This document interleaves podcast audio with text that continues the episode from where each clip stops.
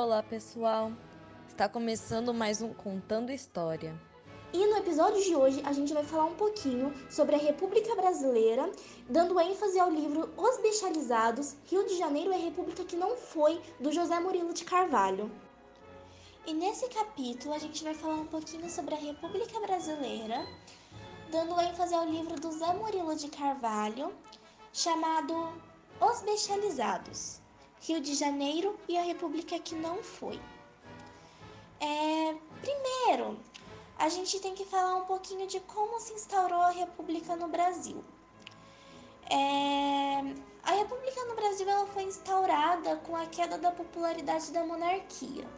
E tudo começou com, a, com as consequências que a Guerra do Paraguai trouxe. Ela trouxe um prestígio ao exército que ele cada vez mais se sentia desvalorizado perante a monarquia, é, com um sentimento abolicionista e uma vitória que custou muito caro, porque com essa vitória veio o aumento da inflação, vários problemas econômicos.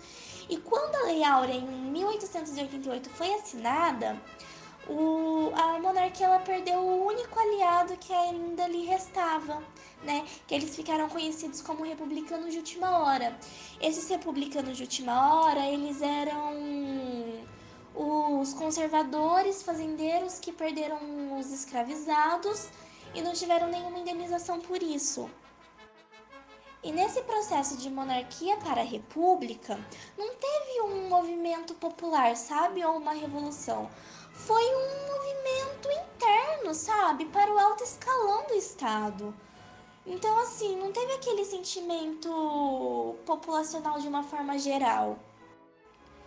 E certamente que com a assinatura da Lei Áurea e a proclamação da República houveram várias mudanças por todo o país e, consequentemente, dentro da própria capital, o Rio de Janeiro. Então, com a abolição em 1888, houve um crescimento significativo da população, já que muitos negros, como cidadãos livres, a partir da abolição, partiram para a capital em busca de empregos e melhoras de qualidade de vida. Além deles, muitas pessoas de outros países, sobretudo portugueses, chegaram ao Rio, fazendo com que a população nascida na cidade carioca fosse apenas de 45%.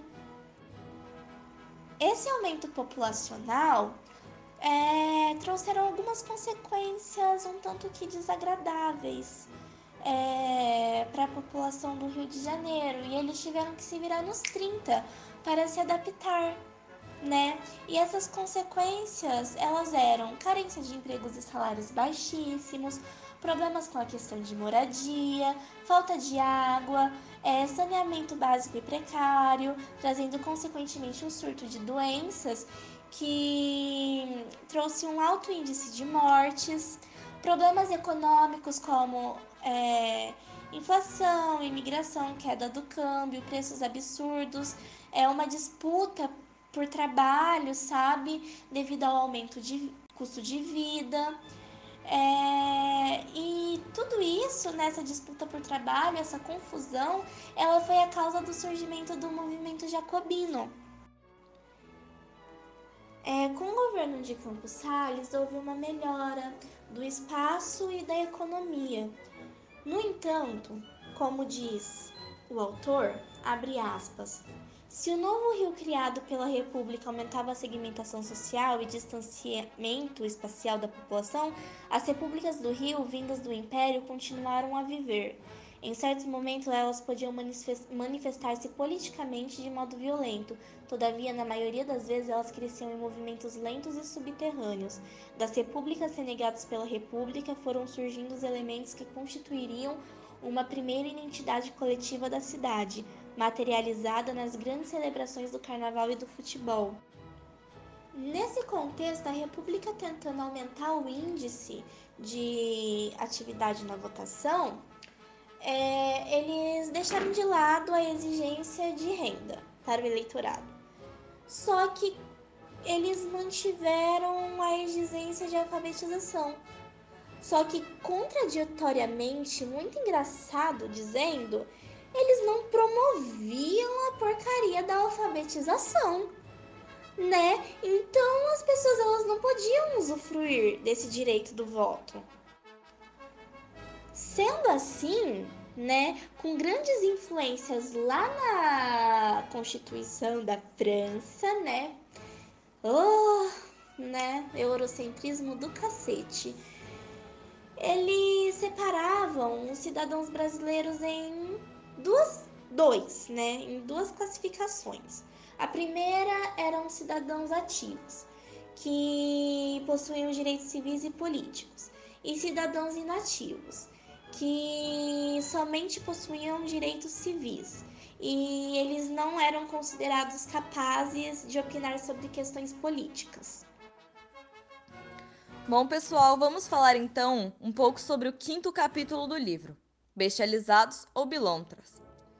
No livro, o autor questiona a postura da população diante da proclamação da República lá em 1889 e do novo regime. Ele faz uma análise dos diferentes sentidos que a cidadania provoca na sociedade carioca da época. O título do capítulo, Bestializados ou Bilontras, mostra que o autor tenta compreender a postura do povo diante do regime republicano o povo se envolvia em festas populares, religiosas e em outros eventos.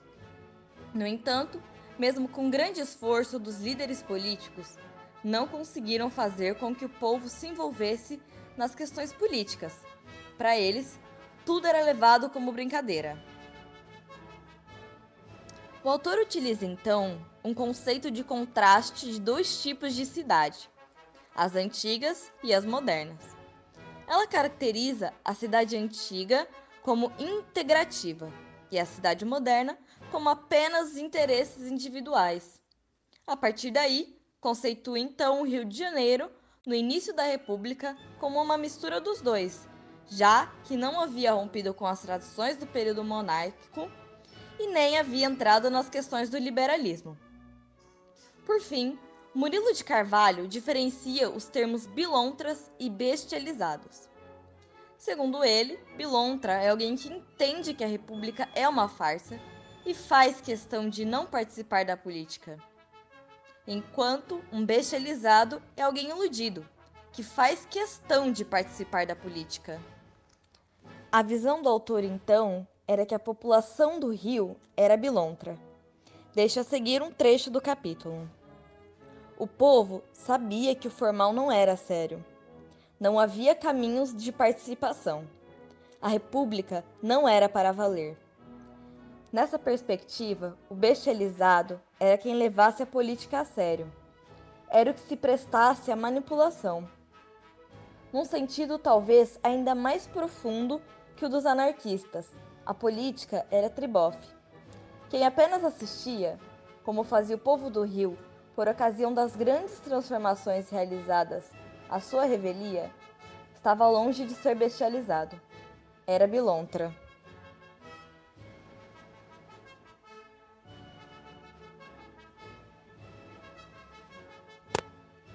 Podemos concluir então que o autor aborda no livro os temas que se relacionam entre si, sendo eles o regime político, a cidade e a cidadania.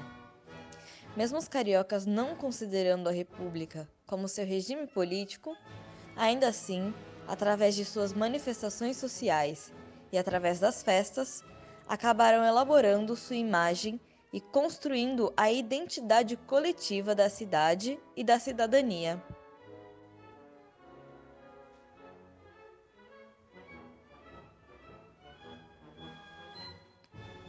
Bom, pessoal, esse foi o episódio de hoje. Espero que tenham gostado e até o próximo.